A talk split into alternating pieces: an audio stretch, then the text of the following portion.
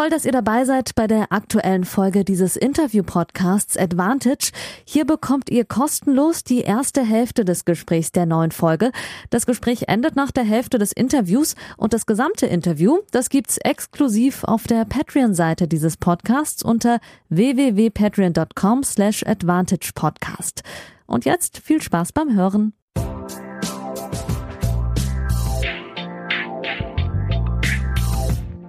Hallo liebe Advantage-HörerInnen und vor allem liebe Patreons und herzlich willkommen zur Folge 89 dieses Interview-Podcasts, das Advantage-Podcast. Äh, wir sind ja mittlerweile im dritten Jahr und es ist zu einer Art Tradition geworden, dass ich immer versuche, die deutschen Meister so schnell wie möglich ins Interview äh, zu bekommen. Und es ist mir gelungen, in der Woche nach einem, das kann man glaube ich so sagen, Überraschungserfolg, habe ich die Nummer 1098 der Weltrangliste zu Gast, 26 Jahre alt, spielt dieses Jahr vornehmlich auf Future-Ebene, war früher an der Tennis Base, ist danach den äh, zweiten Bildungsweg, wie so viele Spieler, ans College gegangen, äh, am Azusa Pacific University in Kalifornien, hat da seinen Bachelor gemacht, später noch Master und dieses Jahr seine Masterarbeit äh, fertig geschrieben und dann Fokus aufs Tennis gelegt und das ist sehr gut gelungen, denn er ist jetzt deutscher Meister geworden. Hallo, Jakob Schneider.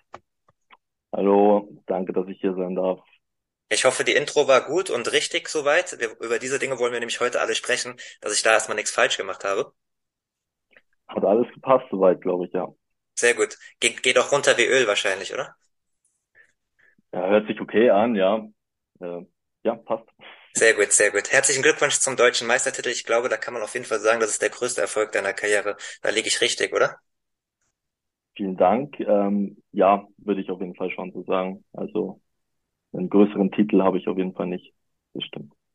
Wir haben, wir, für euch als Info, liebe HörerInnen, äh, wir nehmen Donnerstagabend auf, das heißt, es sind jetzt ein paar Tage vergangen. Diese klassische Journalistenfrage mal äh, am Anfang, hast du schon realisiert und so ein bisschen verarbeitet im Zeitalter der digitalisierten Welt, äh, kommen wir dann doch wahrscheinlich Dutzende, vielleicht sogar dreistellige äh, WhatsApp-Nachrichten, Instagram-Messages, auch von Leuten, die man schon lange nicht mehr gehört hat, an. Hattest du schon ein bisschen so Zeit, alles zu verarbeiten, zu beantworten, mit deiner Familie zu sprechen? Gib mal so ein bisschen Einblick in dein Gefühlsleben. Ähm, ja, war für, für meine Verhältnisse war es tatsächlich ähm, sehr viel, was da los war. Also ich habe richtig viel Feedback bekommen und es hat mich auch wirklich sehr gefreut. Ähm, und wie du sagst, haben mir wirklich extrem viele Leute geschrieben und ähm, ja, wahnsinnig viele WhatsApp-Nachrichten reingekommen und Nachrichten von Leuten, von denen ich lang nichts mehr gehört habe. Und auch auf Instagram viel los gewesen. Und zwar schon äh, ja ziemlich außergewöhnlich für mich, weil ich normalerweise jetzt nicht viele Nachrichten bekomme nach irgendwelchen Matches. Ähm, aber ja, also so unglaublich war es jetzt auch nicht, dass ich da so wahnsinnig viel verarbeiten musste, aber es war auf jeden Fall cool und äh, ja, eine interessante Erfahrung, so viel Feedback zu bekommen. Mhm.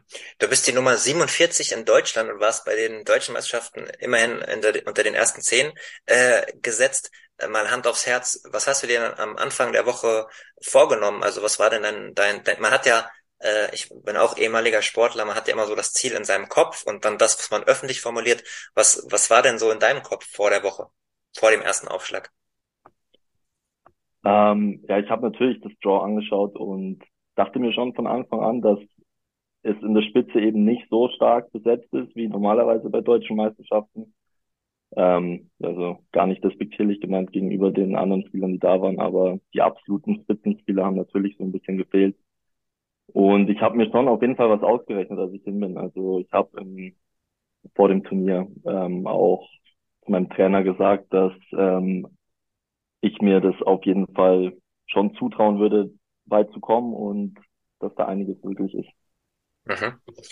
Vielleicht kannst du mal so ein bisschen einen Einblick geben, wenn man sich die Draws der letzten Jahre angeht. Was sind denn so die, die Pro und die, die Contra, dass man am Ende des Jahres diese deutschen Meisterschaften spielt? Natürlich für Spieler aus der zweiten, dritten, vierten Reihe sind äh, deutsche Meisterschaften natürlich was Großes. Diesen nationalen Titel sich auch mal in seine Vita so festzulegen, ist, ist sicherlich eine der Ziele. Äh, Profispieler ja. überlegen sich das natürlich am Ende einer, einer langen Saison äh, genau. Ähm, was waren so deine Entscheidungskriterien und was denkst du, ist so eins, zwei Gründe, was sind eins, zwei Gründe, warum es vielleicht nicht so gut wie die letzten Jahre besetzt war? Ja, wie du sagst, für die Leute, die das ganze Jahr über auf Tour waren, ist das natürlich eine super lange Saison und die starten normalerweise natürlich im Dezember wahrscheinlich ihre Vorbereitung ähm, und da passt es dann vielleicht nicht so gut rein. Und für die hat eine deutsche Meisterschaft, also ein nationales Turnier, nicht so die Bedeutung wie jetzt zum Beispiel ein internationales Turnier. Und von daher, ähm, ja, spielen das dann wahrscheinlich einige aus den Gründen eben nicht. Ähm, für mich war es äh, so, dass es super reingepasst hat. Also ich bin sowieso jemand, der versucht, so viel wie möglich zu spielen und nationale Turniere sind auch nach wie vor noch wichtig für mich, auch mit Hinblick auf Preisgeld. Von daher hat es ähm, sehr gut reingepasst und da gab es keinen Grund, das nicht zu spielen. Ich habe es jetzt gar nicht rausgesucht. Magst du erzählen, was was hat's für den Titel gegeben? Äh, 3600. Brutto, ne? Brutto ist das alles, so wie auf der Tour auch, ne? Ja, genau. Ja, das ist, sage ich nämlich immer ganz gerne dazu, weil viele, ja. viele der, viele der Tennisfans sind ja immer so bei den Preisgeldern, ne? also das ist ja ein relativ kleines Preisgeld, aber dann auf der Tour immer so erstaunt, wie viel es da gibt. Und, und Jan-Lennart Struff äh, hat das auch mal für mich äh, noch damals fürs Tennismagazin in der Geschichte aufgebröselt, wenn man bei den US Open dritte Runde 100 so und so viel tausend äh, brutto äh, verdient, wie viel dann übrig bleibt, wenn man Steuern ja. in den USA zahlt, wenn man Steuern zu Hause zahlt, wenn man ja, den Coach, wenn man den Coach zahlt etc. Deswegen sage ich das immer gerne dazu, ob brutto oder netto. Aber trotzdem, äh, Glückwunsch zum Titel und natürlich Glückwunsch zum Geld. Ich habe hier ähm, zum Preisgeld. Ich habe hier das Draw nochmal aufgemacht. Ähm, du hast ja tatsächlich nur einen Satz abgegeben in der Vorstoßrunde im Halbfinale und das war relativ knapp auch äh, gegen äh, Wenelt. Äh, zwei Tiebreaks. Handel. Handel, Entschuldigung, hier oben, genau. genau. Gegen, gegen Handel natürlich. Max Rehbeck ja. hat äh, das andere Halbfinale bestritten, da habe ich mich kurz vertan. Ähm, 6-7 und 7 zu 6 die ersten beiden Sätze, bevor du den Entscheidungssatz 6-3 gewonnen hast. Wie knapp war es denn äh, für die, die es nicht gesehen haben? Wie knapp warst du denn vor dem Aus? Ähm, ja, sehr knapp war es. Ähm, Im zweiten Satz habe ich gegen das Match aufgeschlagen, also ich war 5-4 hinten. Ähm, ich hatte jetzt keinen Matchball gegen mich und bei 6-5 war ich, habe ich auch gegen das Match studiert im zweiten. Ähm, die Spiele waren zwar, glaube relativ glatt, also ich hatte keinen kein Matchball gegen mich, aber es war auf jeden Fall ein richtig gekämpftes Match und sehr knapp, ja. Mhm. Äh, du, obwohl wir heute das erste Mal privat sprechen äh, äh, oder beziehungsweise öffentlich sprechen, aber das erste Mal Kontakt haben, ähm, habe ich mir in der Vergangenheit ein bisschen was angeguckt und jetzt in der Vorbereitung natürlich nochmal intensiv was angeguckt. Du bist auch ein Patreon dieses Podcasts. Vielen Dank, so ähnlich wie wie, wie, wie Daniel Masur auch Patreon ist, äh, der auch deutscher Meister geworden ist. Ich glaube vor vor zwei Jahren. Ich glaube, vor zwei Jahren war Ja, ja, genau, vor ja. zwei Jahren. Äh, er wird äh, wahrscheinlich zuhören, jetzt äh, bestimmt, deswegen Grüße an der Stelle. Äh, er, vielen Dank für die Unterstützung und ich sage es natürlich auch, weil man diesen Podcast unterstützen kann, ähm, bei äh, www.patreon.com slash advantage podcast äh, ab fünf Euro im Monat bekommt man alle Folgen zuerst und in ganzer Länge. Und ab äh, 7 Euro darf man noch eigene Fragen einreichen. Und weil es jetzt gerade an der Stelle passt, streue ich mal eine Frage ein von der lieben Patreon äh, Petra, die völlig zu Recht fragt, wie sehr bist du denn äh, Surf and Volley Spieler und seit wann spielst du Surf and Volley? Ähm, ich mache das ungefähr seit drei Jahren jetzt. Also in dem in dem Volumen. Also, und wie sehr, also ich würde sagen, beim ersten Aufschlag, denke ich mal, spiele ich zu, ich würde sagen, 80 Prozent Surfen Volley und beim zweiten versuche ich auch so oft wie möglich zu machen. Geht natürlich nicht so oft, weil, äh, weil viel mehr Risiko dabei ist. Wahrscheinlich so zu 40 Prozent gehe ich beim zweiten Aufschlag auch nach vorn. Ähm, und ja, kommt natürlich auch immer auf den Gegner an, wo der retourniert, wie der retourniert. Ähm, und auch auf mich, wie mein Aufschlag an dem gegebenen Tag läuft. Aber ich versuche so viel wie möglich zu machen und ähm, ja, das ist ein ganz wichtiger Part von meinem Spiel.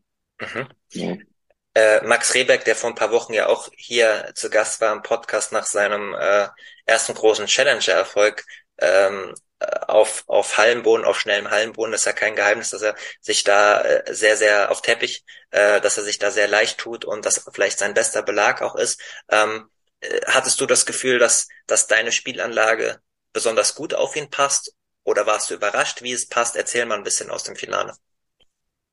Also ich habe mir auch in Ismaning, wo der Max gespielt hat, die Matches ein bisschen angeschaut, ein paar. Das ist ja mhm. mein Heimatverein. Habe ich mir ähm, gedacht, ja dort hat er sehr weit hinten retourniert. Mhm.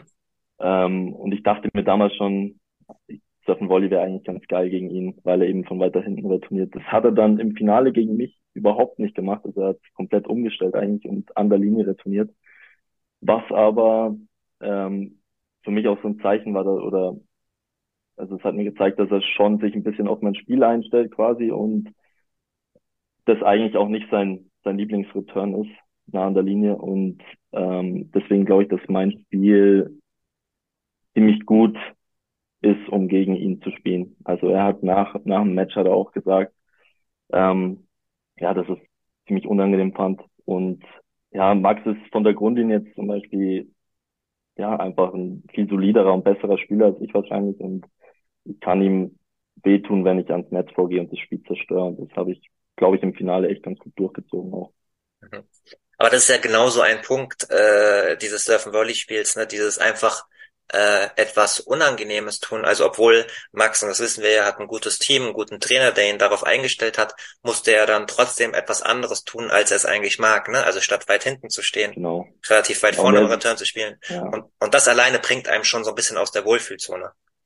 Voll. Und er ist es eben auch nicht gewohnt, wie die meisten, ja. Ich mache relativ wenige und ich glaube, das schon immer für jeden eine ziemliche Umstellung ist, wenn ich das mache und wenn ich es gut mache. Wenn ich schlecht mache, ist was anderes, dann kann es auch schnell nach hinten losgehen. Mhm. Ja, natürlich. Also ich meine, früher, ne, also wir sind ja beide ungefähr in derselben Altersstruktur. Vor, vor unserer Zeit oder als wir klein waren, war das ja gang und gäbe. Ich nenne jetzt mal hier Stefan Edberg, Cash oder Patrick Rafter, die das gemacht haben. Becker und Sampras konnten das natürlich auch in Perfektion, davor John McEnroe oder so. Aber äh, die letzten ein, zwei Jahre habe ich auch immer Anfragen bekommen von, von Medien, schreibt auch mal wieder was über Surfen Volley. Es gibt ja so eine, so eine kleine Renaissance. Ich nenne jetzt einfach mal, wen soll ich mal nennen, aus dem Stegreif, Maxim Cressy mal vielleicht ja, als, als Dings, der ja auch seinen Weg gemacht hat von den kleinen Turnieren bis in die erweiterte mhm. Weltspitze. Ähm, und das verfolgst du ja sicherlich auch als, als Spezialist, sage ich mal so. Hat dir das, gibt dir das Kraft, gibt dir das Energie äh, für dein Spiel oder warst du sogar überrascht nach dem Motto, oh, hätte ich jetzt nicht gedacht, dass man wirklich mit dieser Spielanlage so weit nach oben kommen kann in einem Zeit, in einem Zeitalter, wo die Belege ja doch größtenteils relativ gleich und langsam sind.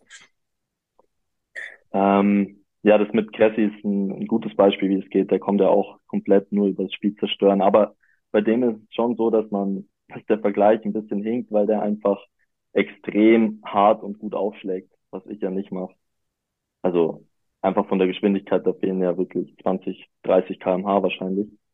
Ähm, aber ja, als ich das damals umgestellt habe, ähm, beziehungsweise als wir, mein Trainer und ich das damals umgestellt haben, das kam nicht von mir, kam von meinem Coach, ähm, da hatte ich schon, ja, hatte ich schon ziemliche Zweifel am Anfang auch, ja, und dachte mir, mhm.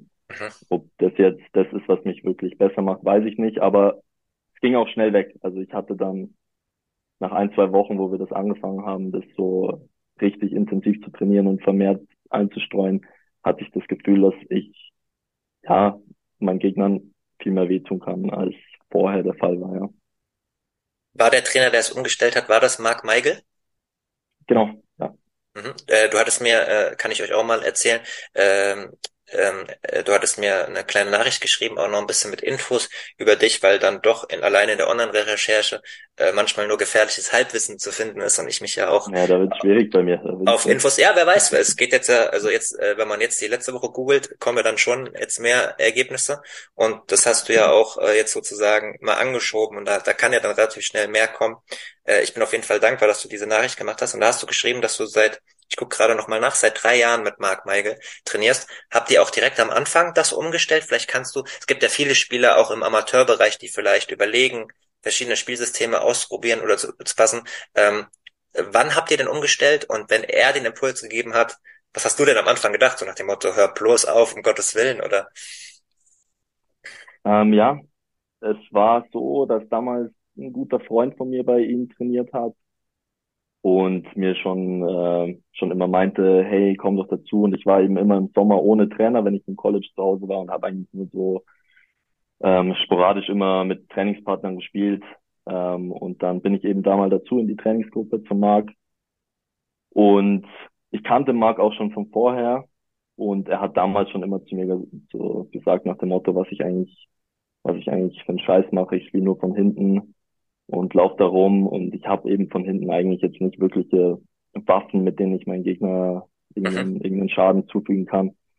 Ähm, und deswegen hatte ich da Bock, mal da vorbeizuschauen quasi in der Trainingsgruppe und habe das gemacht. Und ähm, ja, dann ging es eigentlich direkt ab dem ersten Training los. Wir haben natürlich auch an ein paar Grundlinien-Sachen was umgestellt, ähm, aber das Hauptaugenmerk war direkt, dass ich nur noch Surfen Volley spiele. Und das war dann wirklich auch so extrem, dass ich im Training die ersten oder den ganzen Sommer, als ich da war bei ihm, das waren dann zwei Monate, glaube ich, in dem Sommer, äh, jeden einzelnen Aufschlag, also ersten und zweiten Aufschlag nur Surfen Volley gespielt habe und das dann auch im Turnier so gemacht habe, also jeden einzelnen Punkt, erster, zweiter Aufschlag mit Surfen Volley, damit es reinkommt ins System quasi.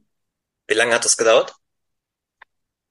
Bis es dann besser wurde. Bis du das Gefühl hattest, du hast die Stabilität und vor allem äh, das Gehirn erinnert sich an, ohne dass du, es ist ja immer so, wenn man was Neues implementiert, denkt man ja mit allem daran, spielt dann dementsprechend schlechter, weil es nicht natürlich kommt, sondern weil man gerade an Technik, Taktik, Laufen und so denkt. Ab wann war es sozusagen ein flüssiger Übergang, so dass du ja. dich auf Platzierung und auf Gegner, was macht der Gegner gerade, konzentrieren konntest? Ja, hat schon, hat schon gedauert. Ich weiß noch, dass ich, also mir hat es richtig Spaß gemacht auch, weil ich, ich hatte damals auch schon einen guten Volley und ich wusste eigentlich, ist das, da liegen meine Stärken so im Spiel am Netz und mir hat es direkt Bock gemacht, das umzusetzen, so im Training. Aber ich weiß noch, dass ich dann nach so zwei Wochen das erste Trainingsmatch gegen, gegen Basti Brechtel, der eben auch in der Gruppe war, so gespielt habe und ihm so vorher gesagt habe, jetzt musst du aufpassen, ich spiele nur Surfen Volley und ich einfach 6-0, 6-0 verloren habe, das Trainingsmatch. Das weiß ich noch.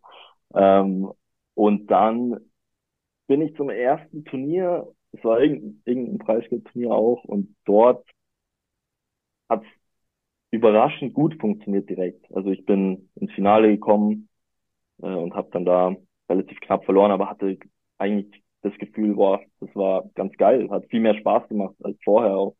Und dann ähm, gab es immer wieder ein paar Rückschläge aus. Nächste Turnierweise noch habe ich dann gegen ähm, jemanden, der weit hinter mir war in der Rangliste, ganz glatt verloren auch. Aber ich habe es einfach weitergemacht und hatte dann auch so viel mehr Spaß am Tennis einfach und das Gefühl, dass es im Endeffekt mich weiterbringen wird, dass ich da weitergemacht habe mit dem, ja.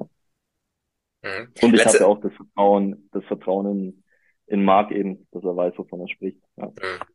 Ja, ich glaube, das Vertrauen bei so einer Umstellung, dass man ein gutes Spieler-Trainer-Verhältnis hat, ist, glaube ich, unabdingbar. Und, und, und die Frage ist ja auch bei diesem Spielsystem Surfen Volley, inwiefern man überhaupt, egal wie gut man es, diese Konstanz reinbekommt. Also es kann ja, es ist ja dann doch immer davon abhängig, auch ein bisschen vom Gegner, wie gut spielt der gegen Surfen Volley, wie anfällig ist auf Surfen Volley. Ne? Es gibt Top 30 Spieler, die sind gegen Surfen Volley mega empfindlich und es gibt wahrscheinlich jemanden, der steht 218 oder 715, der liebt es zu passieren und äh, dem macht das gar nichts, wenn man ihm keinen Rhythmus gibt. Ich glaube, das ist auch so, ein, so eine Komponente, mit der man leben muss, auch vom Kopf her, oder? Ja, da hast du voll recht, klar. Und es ist ja auch so, dass man, wie ich schon gesagt habe, man muss sich ja immer dann auf den Gegner voll einstellen. Also äh, es gab so viele Matches dieses Jahr auch, wo es nicht funktioniert hat. Da muss ja nur meine erste Aufschlagquote schlechter sein und so, dann äh, funktioniert es einfach nicht und dann muss ich es auch umstellen. Also dann spiele ich auch weniger Surfen Volley im Match, wenn ich merke, es funktioniert gar nicht mhm. und versuche dann mit dem ersten Ball nach dem Aufschlag nach vorne zu kommen und wenn das, das klappt auch oft nicht und dann bin ich auch oft noch am Grinden. Aber ich hoffe, dass es immer weniger wird. Das glaube ich, das glaube ich. Lass, äh, wir wollen gleich ein bisschen über dein Tennisleben sprechen. Lass uns noch die deutschen Meisterschaften zu Ende bringen. Äh, ich habe es eben angekratzt. Max Rehberg im Finale äh, in seiner Altersstruktur äh, das größte deutsche Talent, auf dem viele Hoffnungen liegen. Da haben wir auch vor Wochen drüber geschrieben, dass er sich da versucht, nicht so einen Druck zu machen. Für ihn war die Niederlage wahrscheinlich auch ja, ein kleiner Rückschlag auf, auf jeden Fall mal, weil er den Titel wahrscheinlich einmal in seiner Vita haben wollte und natürlich auch vom Ranking her ähm, der, der Favorit war. Ähm, wie hast du ihn äh, gesehen, auch im Nachgang ähm, oder im Verlauf dieses Tages als Gegner vielleicht mal die Wahrnehmung? Das interessiert ja, glaube ich, auch viele, weil ich, glaube ich, auch davon überzeugt bin, dass trotz der Niederlage Max die nächsten Jahre trotzdem in, den Weg ins Profitennis findet, dauerhaft.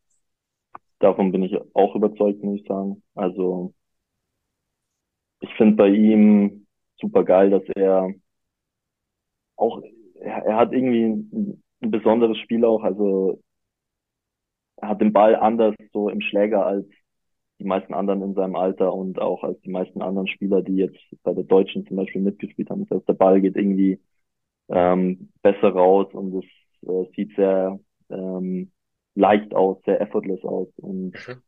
ähm, ich dachte mir auch teilweise im Match, boah, ähm, was war das jetzt gerade für eine Vorhand von ihm? Ähm, und ich finde ihn ein, ein sehr interessanten Spieler. Ich fand den Eastmaning hat er auch unglaublich gut gespielt. Ich glaube, wenn er körperlich noch zulegt, was er wird und sein Aufschlag eben noch besser wird, dann ähm, geht's weiter nach oben auf jeden Fall. Also super Spieler. Äh, Biberach richtet ja seit seit Jahren die deutschen Meisterschaften aus, ein fester fester Bestandteil. Äh, man man verknüpft die beiden Sachen, deutsche Meisterschaften der Herren und Damen, Biberach. Ähm, ich war persönlich selbst noch nie vor Ort. Ähm, vielleicht kannst du für die HörerInnen, die, die, denen es ähnlich geht, ein bisschen was über das Flair dieses dieses Hallenturniers, dieser deutschen Meisterschaften erzählen. Äh, auf was mit was muss man rechnen, wenn man da wenn man da äh, vor Ort sein will, als Spieler, aber auch als Zuschauer? Ähm, ja, ich meine, ich glaube, dass das Spiel dort ziemlich zügig ist. Also die Halle ist relativ schnell. Ähm, grundsätzlich ist eine coole Atmosphäre, finde ich, weil einfach man kennt alle Spieler, die Spieler kennen sich untereinander. Ähm, wobei es dieses Jahr schon krass war, wie viele junge Leute da waren, die ich auch nicht kannte. Ähm, aber das, das ist halt jetzt auch mittlerweile so, ja. Ähm, du wirst alt. Und ja, es ist so. Ich werde alt. Es ist einfach so. Ähm, und als Zuschauer, ja, ähm, ich glaube, angenehm zum Zuschauen waren auch schon einige Leute da am Halbfinale und Finaltag auf jeden Fall. Ähm, und hat mega Bock gemacht, dort zu spielen und Organisation ist top gewesen. Ja, hat Spaß gemacht. Ist die, äh, ist die Organisation oder die Spielerbetreuung, ist das vergleichbar mit einem, mit einem Future oder mit einem Challenger-Turnier? Ist das total individuell? Kannst du da vielleicht so ein, zwei Beispiele geben? Äh, oft wird ja bei Future-Turnieren zum Beispiel die Gegebenheiten kritisiert, wie viel Bälle man kriegt, äh, die Qualität der Plätze, die Professionalität der Organisation, dass man sozusagen das Mindset behalten muss, dass dass man professionell ist und nicht beim dritten Platzfehler ausrastet und dann sagt, was sind das hier für Gegebenheiten? Ich kann hier überhaupt nicht spielen oder so. Ja, ich weiß, was du meinst. Ähm, die Gegebenheiten sind da auf jeden Fall besser als bei den meisten Futures, würde ich sagen. Also, ja, wie, wie ich schon gesagt habe, die Organisation ist top. Dazu kommt auch noch, dass eben ähm, Hotel und ein Teil von den Spesen auch noch übernommen wurde von der Organisation, was uns Spielern auch gut tut ähm, und was bei den Futures eben auch nicht so ist. Ähm, und ja, auch mit Trainingsplätzen war super angenehm und es war alles sehr gut und besser organisiert als auf den meisten Futures auf jeden Fall. Mhm. Um die DM mal äh, zu Ende zu bringen als Thema, ähm, nochmal eine Frage von, von Petra, die mir hier ein paar Fragen geschickt hat, ein bisschen provozierend vielleicht. Sie hat geschrieben, sie war wohl ein paar mehr Tage da. Spielst du immer so gut? Und wenn ja, müsstest du nicht eigentlich schon ein paar Rankingplätze weiter vorne stehen? Sehr gut, sehr gut. Ähm, ja, ich spiele oft, ich spiele nicht immer so gut. Nee, es war schon eine sehr gute Woche für mich. Ähm, ich weiß aber, dass ich dass ich das Level spielen kann. Es war nur jetzt so auf den Futures, die ich gespielt habe, finde ich, habe ich habe ich es einfach nicht auf den auf den Platz gebracht, so wie jetzt diese Woche und also auch wirklich weit weg von dem Level. Wenn ich es auf den Platz gebracht habe, fand ich, dass ich auf jeden Fall ähm, gut mitspielen konnte mit jedem, der dort war, auch auf diesen Futures und deswegen hoffe ich auch, dass meine Ranglistenposition auch steigen wird nächstes Jahr, ja. Aber ich hatte schon recht, wäre schön, wenn die höher wäre. Mhm. Und daran anknüpfend, äh, das ist, glaube ich, auch eine sehr interessante Frage, wo ich mir selbst nicht sicher bin. Kannst du oder lebst du allgemein momentan vom Tennis? Ähm, ich kann davon nicht leben, nee. Also diese Preisgeldturniere so wie jetzt, das ist ähm, also das ist das, was an Preisgeld reinkommt, so äh, aus den Futures. Das hast du ja sicher auch schon oft besprochen hier mit anderen auf dem, bei dem Podcast, dass die Preisgelder da extrem schlecht sind. Und wenn Ja. man jetzt ein Wochenende in, ähm, ich sag mal, in, in Niederbayern, in Eidenbach ein Preisgeldturnier spielt, dann kommt man da deutlich besser weg, als wenn man ähm, richtig investiert und wohin fliegt und ein Future dort spielt und ins Viertelfinale kommt, was vielleicht eine bessere Leistung wäre, aber dann hat man all die anderen Ausgaben, die dazukommen und davon, ähm, ja, also vom Plus ist man da weit weg, das muss ich leider sagen. Du hast ja vollkommen recht, die StammhörerInnen wissen, wissen da Bescheid. Für die Leute, die, die nicht so regelmäßig reinhören, können wir ja mal ein paar, paar Begriffe nennen bei so einem Future-Turnier, ne? Angenommen, man, man spielt eine gute Woche, Halbfinale bei einem, selbst bei einem Challenger, aber bleiben wir beim Future-Turnier, man kommt ins Halbfinale, sagen wir mal so, man lebt in Europa, spielt Übersee, Flugkosten, Hotelkosten, wenn man professionell ist, hat man noch einen Trainer dabei, den man, den man bezahlen muss. Ähm, das Preisgeld ist brutto und äh, dann kommt man, wenn man in die Vorschussrunde oder ins Finale kommt, vielleicht die Kosten raus, vielleicht. Manchmal macht man sogar Minus, ne? Ja, so ist es. Ich hatte, ja, wir waren jetzt ein paar Wochen in Amerika ähm, und haben dort Turniere gespielt. Ähm, und da hat genau dieses Thema mir echt Schwierigkeiten im Kopf bereitet, weil ja, ich eben, es war mein erster wirklicher Trip, wo ich ähm, äh, sehr viel Aufwand dafür betrieben habe, für Flüge, für Hotel und alles eben organisieren und dann von einem Ort zum nächsten. Das heißt, es war nicht am selben Ort und ähm, das hat mir dann schon wirklich am Platz auch, äh, war das einfach in meinem Kopf, ja. Also ich, ich dachte mir so, boah, shit, jetzt lieber mal nicht erste Runde verlieren, weil sonst äh, hast du den ganzen Aufwand quasi für nichts betrieben und das ist natürlich schon nicht so einfach, aber Das ähm, nimmt doch, das nimmt doch safe, Entschuldigung, dass ich dich unterbreche, aber das nimmt doch safe mindestens zehn Prozent von der Energie und von der Lockerheit weg, oder? Auf jeden Fall, aber das ist was, was mein Fehler ist. Also damit muss ich einfach lernen, besser umzugehen. Und das habe ich jetzt die Wochen in Amerika eben zum Beispiel überhaupt nicht geschafft, im Einzel zumindest, im Doppel was besser. Ähm, aber das, das muss ich einfach, damit muss ich besser umgehen. Also es ist einfach so. Weil im Endeffekt ist es ja auch ein absolutes Privileg. Wie geil ist es, rumzufahren und Tennis zu spielen. Ja? Also das kann man auch einfach so sehen. Dass ich die Möglichkeit habe, ist Hammer und vielleicht einfach weniger über die negativen Sachen nachdenken und mehr das versuchen zu sehen. Also das ist eine Sache, die ich, die ich mir vornehme für die nächsten Turniere. Voll. Aber da sieht man schon, wie, wie, wie viel das ausmacht, diese, ähm, alleine wenn man sich das selbst kommunikativ mal vor Augen hält, ne? Also jetzt, wir machen jetzt einen Podcast, du weißt natürlich, was die Pro und Cons sind, aber wenn es dann bei 4-4 Breakball gegen sich ist, trotzdem diesen positiven Approach im, im Kopf zu haben, zum Beispiel mit den drei Sätzen, die du gerade gesagt hast, das ist, glaube ich, dann wirklich das, was es ausmacht, ne? Ja. Ja, also Ja. das, da muss Mindset irgendwie hin. Auch wenn es natürlich vielleicht leichter gesagt als getan, aber vielleicht, also ich habe da viel drüber nachgedacht und ich hoffe, ich kann das umsetzen. Ja, Jakob, da hast du schon äh, viel angesprochen, was natürlich viele Spieler aus der zweiten, dritten, vierten Reihe äh, des Profitennis betrifft und die StammhörerInnen, wie ich es schon gesagt habe, und du weißt das natürlich auch als, äh, als Patreon, äh, wissen darüber auch mittlerweile Bescheid, wobei ich glaube auch, dass es relativ wichtig ist, über diese Themen äh, regelmäßig zu sprechen, dass es halt im Profitennis nicht nur äh, Friede, Freude, Eierkuchen ist, sondern halt am anderen Ende ähm, der Nahrungskette durchaus auch hart sein kann. Ähm, du bist erst mit vollem Fokus, so wie ich das verstanden habe, jetzt auch dabei auf der Future-Ebene seit Mitte dieses Jahres, seit du deine Masterarbeit fertig geschrieben hast. Ist das so richtig formuliert?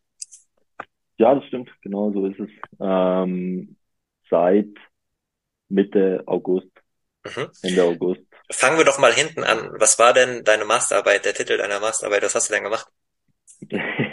Das war eine rhetorische Analyse von Donald Trumps äh, Rede am 6. Januar Wow. 2021, ja. Okay, krass. Wenn ich Das war danach da, wo danach der, Ja, ja. der Sturm aufs Kapitol war. Ja, Genau. habe ich, hab ich mir jetzt zeitlich äh, gedacht. Äh, ist ja ein sehr spezielles Thema, das interessiert mich dann doch mal. Wie kam es zu der Auswahl? Hattest du das vorgegeben bekommen? Hast du da deinen eigenen Fokus gelegt? Äh, erzähl doch mal ein bisschen, das interessiert die Leute bestimmt auch. Ähm, ja, ich konnte das frei auswählen tatsächlich. Ähm, es war dann so, dass ich erst ein anderes Thema hatte. Und zwar wollte ich über Sport und die mentalen Aspekte dazu, also Leistungssport und die mentalen Aspekte dazu was schreiben. Auch nice. Ähm, aber es war dann echt so, dass ich das irgendwie extrem schwer fand mit Research, da viele Sachen zu finden. Mhm. Also es gibt einige Sachen, es gibt, ist ja ein Riesenthema hier, ähm, was ein Beispiel, Naomi Osaka, klassisches Tennisbeispiel, äh, Simon Biles und so weiter, aber das, es gibt wenig ähm, wissenschaftliches Research dazu. Und deswegen habe ich das Thema dann beiseite gelegt und habe überlegt und dann war irgendwie ähm, das Donald Trump-Thema so gerade irgendwie und dann dachte ich mir, schaue ich da mal ein bisschen rein und dann war das viel einfacher, einfach ehrlich gesagt, dazu Sachen zu finden. Deswegen habe ich das genommen und weil es mich auch schon interessiert hat auf jeden Fall. Mhm. Ja, äh, also du hast Kommunikation im Master studiert, in dem zusätzlichen ja. Corona-Jahr, hast davor einen Bachelor gemacht in Business Administration, vier Jahre, wie ich es eingangs erwähnt habe, in Kalifornien am Azusa Pacific, an der Azusa äh, Pacific Universität. Genau. Das heißt, du hast jetzt bist ja so ein bisschen in die Richtung dann Kommunikation ist dann so ein bisschen die der Mix zwischen PR und Journalismus, beides so ein bisschen im, im Master gehabt. Jein, ähm, das hätte ich mir fast mehr gewünscht, ja. Mhm. Aber es ging tatsächlich sehr viel um Sprache an sich auch, also deswegen auch die rhetorische Analyse, die ich da gemacht habe. Verstehe. Ähm, was aber auch interessant war und was mir auch liegt, also ich schreibe ganz okay, jetzt auf Studentenniveau, ja. Es ist aber auch, okay. aber du lachst, denkst, dieses analytische Schreiben, auch im, ich hatte Deutsch-LK früher dieses analytische Schreiben und das Schreiben, was man im Studium macht, ist halt so unterschiedlich zum journalistischen Schreiben. Ähm, ich war zum ja, Beispiel eher im, ich war eher im hinteren Mittelfeld, wenn nicht sogar mit der schlechteste im Deutsch-LK. Äh, okay, damals hatte ich, da, damals, damals hatte ich aber auch noch Flausen im Kopf und war nicht so der Erwachsene mit, mit, mit 17, 18, 19. Man, man kennt's okay. vielleicht. Ähm, aber so, so weit, dass meine deutsche K-Lehrerin gesagt hat, ich werde niemals journalistisch arbeiten können. Und jetzt, äh, 12, 13 Jahre ja, später. Ich mal anschauen jetzt. Ja, aber deswegen sage ich, nein, nein, um Gottes Willen, ich will keinen Streit mit, mit Frau Hagen, ich grüße sie. Ähm, ähm, die hat auch damals viele Punkte recht gehabt, weil ich halt einfach nicht den Fokus hatte, den man vielleicht haben sollte. Aber ähm, ich wollte nur damit herausarbeiten, dass, dass das äh, durchaus ein anderes Schreiben ist und man sich da so reinfuchsen muss. Ne? Total, total interessant.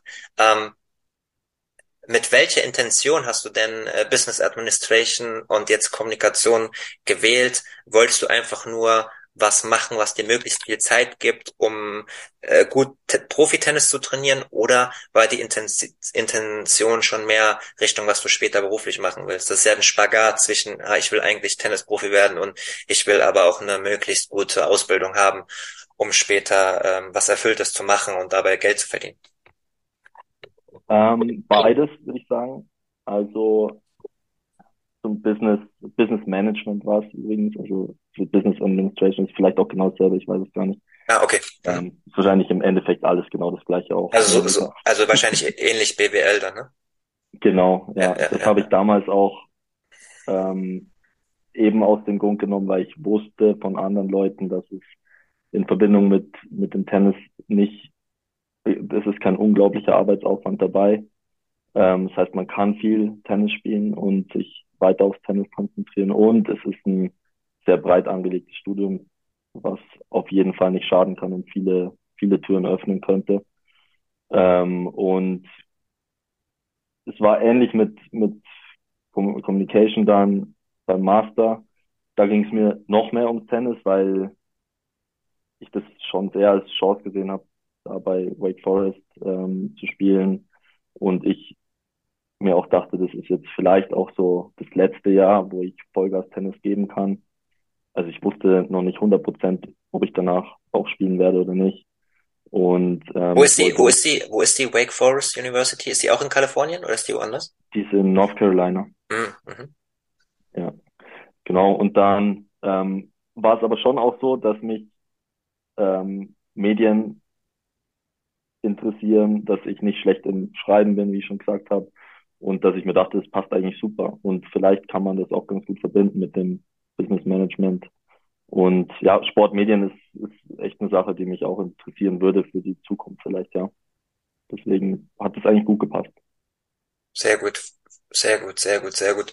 Ähm, ich habe schon relativ oft über College Tennis in diesem Podcast geredet, allen voran natürlich, du wirst es wissen, mit Dominik Köpfer natürlich, der so als einer der Vorbilder gibt, wie man über diesen über den Sprung über den großen Teich äh, sich so derart verbessern kann, dass man äh, wirklich noch in die Weltspitze vordringen kann in seinen Zwanzigern. Er war ja wirklich nicht, äh, das weißt du, er war wirklich kein, kein Top-Talent.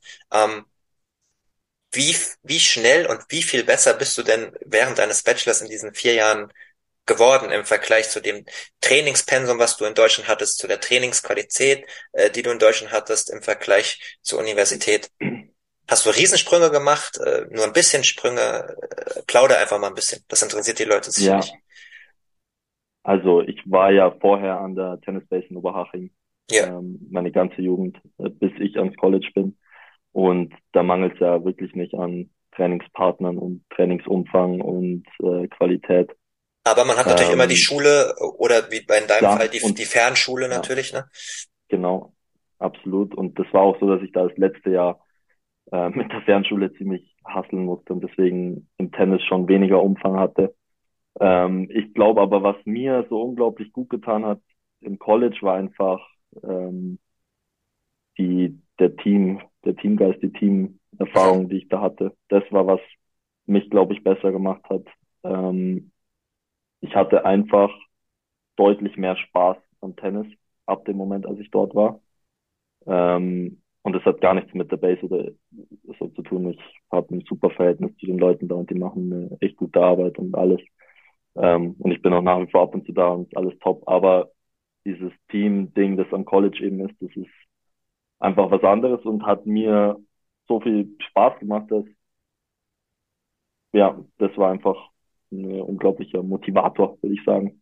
Ähm, aber ich habe mich nicht so schnell verbessert oder so. Also im ersten Jahr, Azusa ist ja eine Division 2 Uni, ja. ähm, habe ich an drei gespielt und ähm, dann die nächsten Jahre an eins und ich würde sagen, ab dem, eigentlich am meisten verbessert habe ich mich ab dem Punkt, als ich mal ins Netz gegangen bin. Also als ich mit mit Marc angefangen habe zu arbeiten. Das hast du aber, die Entscheidung hast du praktisch außerhalb des College in Deutschland mit deinem deutschen Trainer getroffen, genau. ne?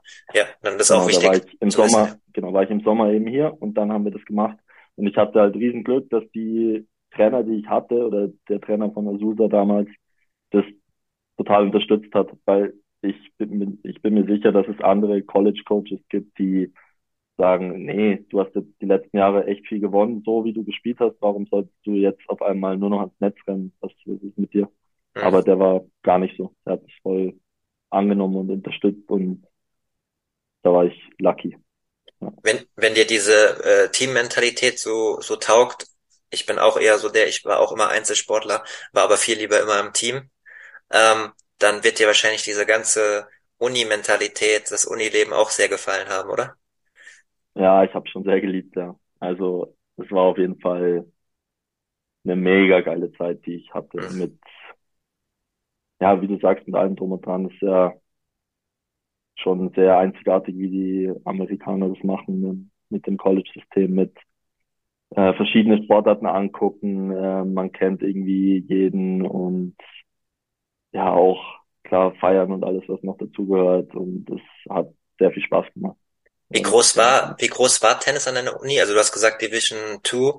Äh, klar, äh, wir wissen, welche Sportarten in Amerika groß abgefeiert werden, aber welche welchen Stellenwert hast du als College-Sportler da gehabt? Also zum Beispiel die Nummer eins deines Teams warst? Ich, ja, ähm, ja, in der Azusa ist eine relativ kleine Uni, das mhm. heißt, die Leute kennen sich sowieso.